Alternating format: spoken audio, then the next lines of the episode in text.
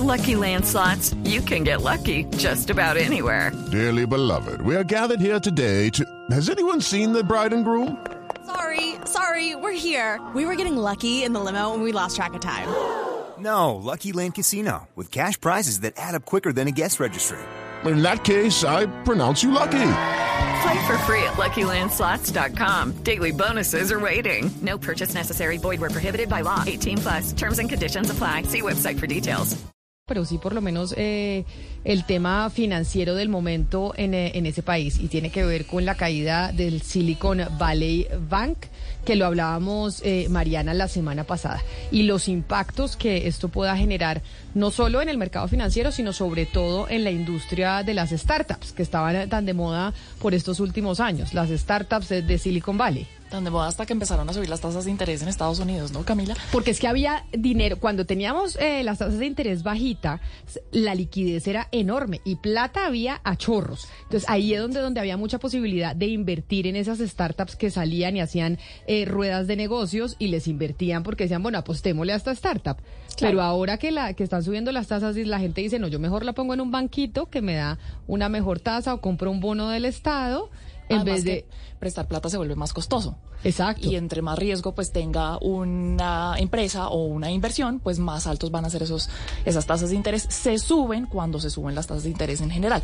SVP tenía, o SVB, perdón. Que es el Valley Silicon Valley Bank. Exacto. Este fue el que el viernes las autoridades de Estados Unidos decidieron pues apoderarse de esta institución y decir ustedes ya no pueden funcionar. Tenía un problema muy grave, Camila, y es que un banco tradicional funciona como, pues le recibe a usted sus depósitos y presta también es parte de sus depósitos y la diferencia en las tasas de interés que cobra entre depósitos y préstamos es, digamos, el modelo tradicional de negocio de un banco de donde eh, saca el- el- sus utilidades un banco.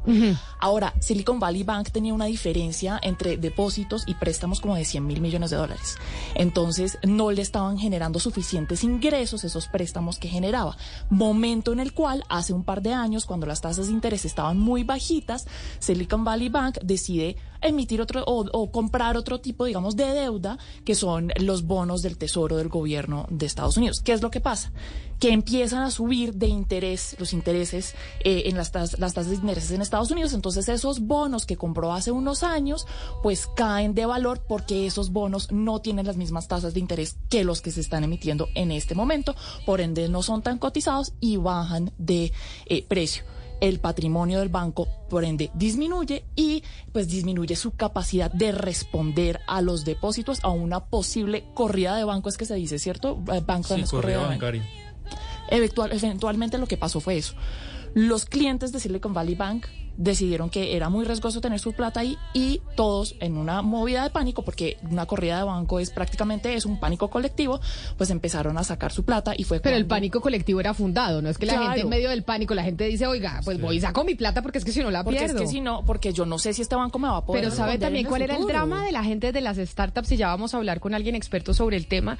Y es que a muchas de esas startups, que es algo que yo no entiendo por qué ponen en ese banco y no lo ponen en JP Morgan, que es un banco mucho más sólido, que es un banco mucho más grande, que JP Morgan se quiebre, pues es muy difícil. O sea, se quiebra JP Morgan, se quiebra Estados Unidos. Era, era un banco propio de ese mundo de Silicon Valley, de la, de la tecnología. Claro, pero Y se, se dedicó, porque no solamente le prestaba a ese tipo de empresas, Camila, sino también se fondeaba a partir de, de ese, de- de ese tipo de empresas y ese tipo de financiación.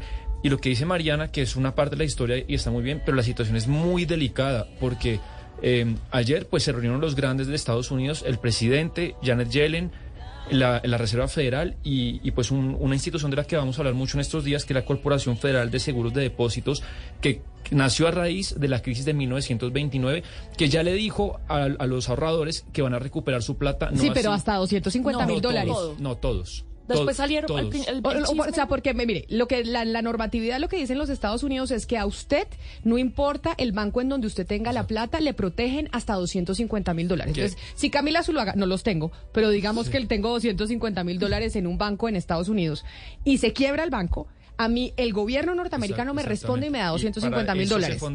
ese, fondo. Que pero más de eso se supone que no. Pero claro, lo delicado de este banco es que solamente el 3% eh, de, de, los depósitos eran de, ese, de esa característica, el 97 no, significa que había empresas muy grandes. Claro, es que es lo que le quiero explicar, que el drama de las startups estas era que les prestaban la plata de cuenta. Mariana monta una startup, usted es un inversionista y le presta un millón de dólares a Mariana. Y seguramente le, usted le, le, hacía la transacción a Mariana de un millón de dólares en ese banco. Y Mariana dejaba el millón de dólares y iba sacando para pagarle a los empleados, para pagar el arriendo del sitio donde tenía la oficina, etcétera, etcétera. Y ese banco precisamente, o sea, ya Mariana no se gastó la plata, Mariana como, como em, emprendedora dejó su, su millón de dólares que usted le invirtió y esa plata es la que se esfumó en estos momentos con la liquidación pero de Por este eso salió Joe Biden y todo el mundo a asegurarle a todos los ahorradores el 100% de sus depósitos. Eh, eh, y lo que pasa, el, efecto contagio que se está sintiendo porque están cayendo las acciones de bancos muy importantes, el Credit Suisse, que es un banco suizo, cae 15%, porque la gente está mirando qué otros bancos tienen esa característica en su balance como exactamente el Silicon Valley y se están derrumbando ya no bancos tan grandes, pero bancos regionales más chiquitos y está ahí. Pero pues, ya Yellen había salido la semana pasada a decir que ellos no iban a llegar a salvar. O sea, ellos habían dicho, llegamos hasta los 250 mil dólares. Pero, ya, dijeron que pero es que ellos, ellos siguen diciendo que no lo que están haciendo no es necesariamente lo que se hizo en el 2008 o en la crisis del 2008, que fue sacar plata de los impuestos que, que recolecta el gobierno para salvar los bancos. Lo que pasó principalmente fue que la Fed, el Banco Central de Estados Unidos, le está prestando plata a este tipo de bancos que tienen, eh, que tienen este tipo de clientela, que tienen este tipo de tamaño año para garantizar que ellos tengan la cantidad de dinero suficiente para que las personas puedan sacar, o sea, para que no haya una corrida de banco. están rescatando. pues el, préstamo es por un año, el préstamo es por un año. Entonces, digamos que, bueno, vamos a ver qué pasa en un año, si el préstamo sigue, si no, pero en teoría lo que está haciendo en este momento, es que lo que yo digo es que una corrida de banco no es sino un pánico colectivo. Lo que está haciendo en este momento estas autoridades, la Fed eh, principalmente, es decir, no hay por qué que no cunda el pánico, señores, porque la plata para que sus depósitos estén, están. No empiecen a sacar sus plata del banco en este momento a la loca. Pero eh, como estamos hablando de este banco que se llama Silicon eh, Valley eh, Bank, que se concentraba principalmente en, en este tipo de, de negocios, la gente que tenía sus startups, pues metía la plata ahí. Yo me pregunto por qué no la metían en JP Morgan, pero bueno, eso sí ya es Camila Zuluaga, yo la metería en el banco más grande y más sólido, no me metería en uno, en uno chiquito. Eso tiene un efecto sobre ese mercado, sobre el mercado de las startups. Colombia es un estado emprendedor, siempre se nos dice, y durante el gobierno de Iván Duque se trató de apoyar mucho en la economía naranja esos emprendimientos. Esos emprendimientos que nosotros tenemos aquí en Colombia seguramente buscan financiación allá en Estados Unidos y seguramente hay algunos que tienen su plata allá en ese banco, en el Silicon eh, Valley eh, Bank. Por ende, ese rollo allá en Estados Unidos con los bancos también nos eh, afecta a muchos en, eh, en Colombia. Y por eso, ¿con quién vamos a hablar que nos pueda, Mariana, aclarar y dar más luces sobre eso que a veces parece lejano, pero no, no es tan lejano? No. Camila, vamos a hablar con Alejandro Calderón. Alejandro Calderón es una persona que está pues muy aclimatado con el mundo financiero en Estados Unidos. Trabajó en JP Morgan y en Morgan Stanley 15 años, pero últimamente pues hizo un cambio precisamente hacia el mundo del venture capital, que pues es ese mundo que financia las startups, tiene eh, su propia, eh, digamos, estudio de venture capital, se llama RWC, y pues está aquí Camila precisamente para responder ese tipo de preguntas que usted tiene. ¿Por qué meter la plata en un banco como SVB y no en un banco tradicional como JP Morgan? Alejandro, muchas gracias por estar con nosotros y bienvenido. Hola, buenos días, ¿me oyen bien? Sí, señor. Perfectamente, lo oímos divinamente. Bueno. Y lo vemos también muy bien. Lo vemos y lo, y lo oímos. Every day, we rise, challenging ourselves to work for what we believe in. At U.S. Border Patrol, protecting our borders is more than a job, it's a calling. Agents answer the call, working together to keep our country and communities safe. If you're ready for a new mission, Join U.S. Border Patrol and go beyond. Learn more at cbp.gov/careers. Bueno, qué bien. Eh, pues muchas gracias por la invitación. Alejandro, entonces, ¿por qué no empezamos con la pregunta de Camila? ¿Por qué es necesario tener el mundo del venture capital? ¿Por qué la, para las startups, para estas empresas que apenas están emprendiendo y sobre todo las que están vinculadas al mundo de la tecnología, ¿por qué acuden a un banco como SVB y no a un banco como JP Morgan? Esa es una muy buena pregunta y realmente, o sea, uno pensaría que, que lo más fácil es siempre acudir a, a, una, a un JP Morgan en el, uh, y en el tamaño tal vez en en, en, Colombia sería acudir a un Banco Colombia, un Banco de Bogotá, ¿verdad? Por el tamaño. Sin embargo, el mundo del emprendimiento, o sea, es un poco más complejo porque obviamente hay que probar, hay diferentes etapas de estas compañías, de estos emprendimientos que van desde la, cuando se concibe esa idea, necesitas un capital, ¿cómo se llama? Presemilla, eh, donde todavía no estás generando ninguna venta Luego vas por un capital semilla para ya luego saltar a, una serie A y más adelante una serie B. Realmente los bancos como JP Morgan no se enfocan en esos emprendimientos pre-semilla, semilla, que son donde se generan esos ventures, como se llama, esos emprendimientos en una fase, fase, fase temprana. Eh, ahí es donde Silicon Valley Bank desde hace 40 años se ha, iba venido enfocando en este tipo de emprendimientos en una región del mundo como Silicon Valley que generaba muchos emprendimientos, muchos enfocados en tecnología y muchos por estar enfocados en tecnología que requerían mucho capital constante, ¿no? Entonces, como dice, quemaban mucho capital, contrataban a, mucho, a muchos empleados, eh, invertían mucho o invierten mucho en mercadeo, en crecimiento, cuando en realidad todavía no estaban generando las ventas y crecimiento que le pudiera soportar ese balance y ese crecimiento al que estamos un poco, o está más acostumbrado al mundo un poco industrial. Entonces, Silicon Valley Bank sí dio la mano a estos emprendedores. Eh, lo que pasa, y, de hecho, si, uno se pone a leer eh, testimonios de, de ventures, eh, amaron o aman a este, a este banco porque durante 40 años se, se convirtió en el banco número 16 en tamaño de activos en Estados Unidos. Sí. Sí, una, una, una pregunta, o bueno, pregunta reflexión, para serle honesto. Toda esta cultura startup que viene de Silicon Valley, pues está acompañada de una manera de invertir, de ser empresario, de lo que usted decía. Tenemos una buena idea, pero no tenemos plata. Y, y hay que invertir, invertir, pero un poco ahorita lo que estamos viendo es que se está sincerando la realidad ¿Qué tan sano le parece pues que de alguna manera se depure todo ese sector de una cantidad de empresas, de molos de negocio que en teoría es una buena idea, pero hoy en día siguen sin dar plata. No voy a dar nombres, pero hay buenas empresas, startups colombianas que 10 años después no dan plata. Entonces, en ese sentido, ¿qué tan bueno le parece para el sector que se quiebren un montón de startups y de empresas? Me parece que es importante un saneamiento, como una depuración, como tú dices, sobre todo, ¿sabes qué? Una reflexión de ese mundo extremadamente capitalista. ¿no? Eh, eh, tenemos un, vivimos en un mundo extremadamente capitalista donde, donde lo único, donde lo que estamos cultivando y generando es quién quiere ser eh, millonario más rápido, quién quiere ser billonario, cuando en realidad, más allá de eso, necesitamos preguntarnos qué necesitamos, ¿no? como sociedad, como necesitamos, como habían hablado ustedes ahorita, eh, invertir en temas de reforestación, conservación, temas, temas un poco más fundamentales. Eso me parece importante. Por otro lado, me parece también muy importante eh, recalcar la importancia no solamente del sector privado como estos bancos, sino también cuál es el rol de los gobiernos y sus bancos de desarrollo.